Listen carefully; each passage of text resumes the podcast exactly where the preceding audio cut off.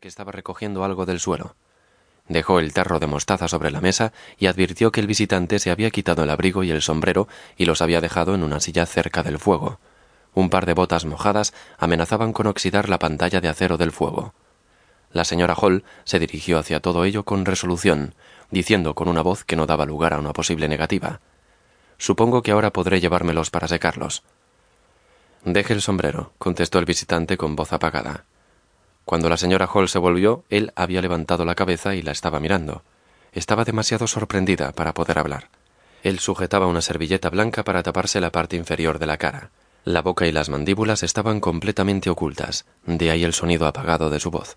Pero esto no sobresalió tanto a la señora Hall como ver que tenía la cabeza tapada con las gafas y con una venda blanca, y otra le cubría las orejas. No se le veía nada excepto la punta, rosada, de la nariz. El pelo negro, abundante, que aparecía entre los vendajes, le daba una apariencia muy extraña, pues parecía tener distintas coletas y cuernos. La cabeza era tan diferente a lo que la señora Hall se habría imaginado que por un momento se quedó paralizada. Él continuaba sosteniendo la servilleta con la mano enguantada y la miraba a través de sus inescrutables gafas azules. Deje el sombrero, dijo hablando a través del trapo blanco. Cuando sus nervios se recobraron del susto, la señora Hall volvió a colocar el sombrero en la silla, al lado del fuego. No había. Señor, eh, empezó a decir, pero se paró turbada. Gracias, contestó secamente, mirando primero a la puerta y volviendo la mirada a ella de nuevo. Haré que lo sequen enseguida, dijo llevándose la ropa de la habitación. Cuando iba hacia la puerta, se volvió para echar de nuevo un vistazo a la cabeza vendada y a las gafas azules. Él todavía se tapaba con la servilleta. Al cerrar la puerta tuvo un ligero estremecimiento, y en su cara se dibujaban sorpresa y perplejidad. Vaya, nunca. Iba susurrando mientras se acercaba a la cocina, demasiado preocupada como para pensar en lo que Milly estaba haciendo en ese momento. El visitante se sentó y escuchó cómo se alejaban los pasos de la señora Hall. Antes de quitarse la servilleta para seguir comiendo, miró hacia la ventana, entre bocado y bocado, y continuó mirando hasta que sujetando la servilleta se levantó y corrió las cortinas, dejando la habitación en penumbra. Después se sentó en la mesa para terminar de comer tranquilamente. Pobre hombre, decía la señora Hall.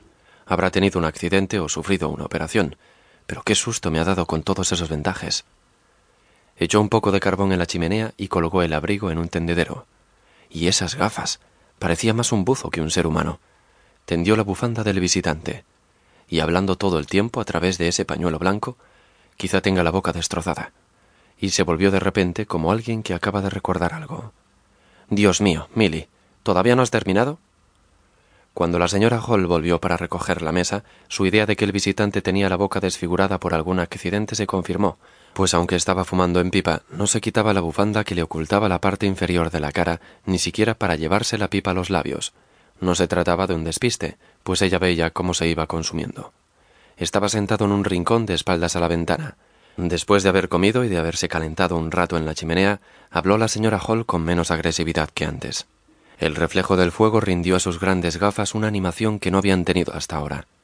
El resto de mi equipaje está en la estación de Blamberhast, comenzó, y preguntó a la señora Hall si cabía la posibilidad de que se lo trajeran a la posada. Después de escuchar la explicación de la señora Hall, dijo Mañana. ¿No puede ser antes? Y pareció disgustado cuando le respondieron que no. ¿Está segura? continuó diciendo. ¿No podría ir a recogerlo un hombre con una carreta? La señora Hall aprovechó estas preguntas para entablar conversación.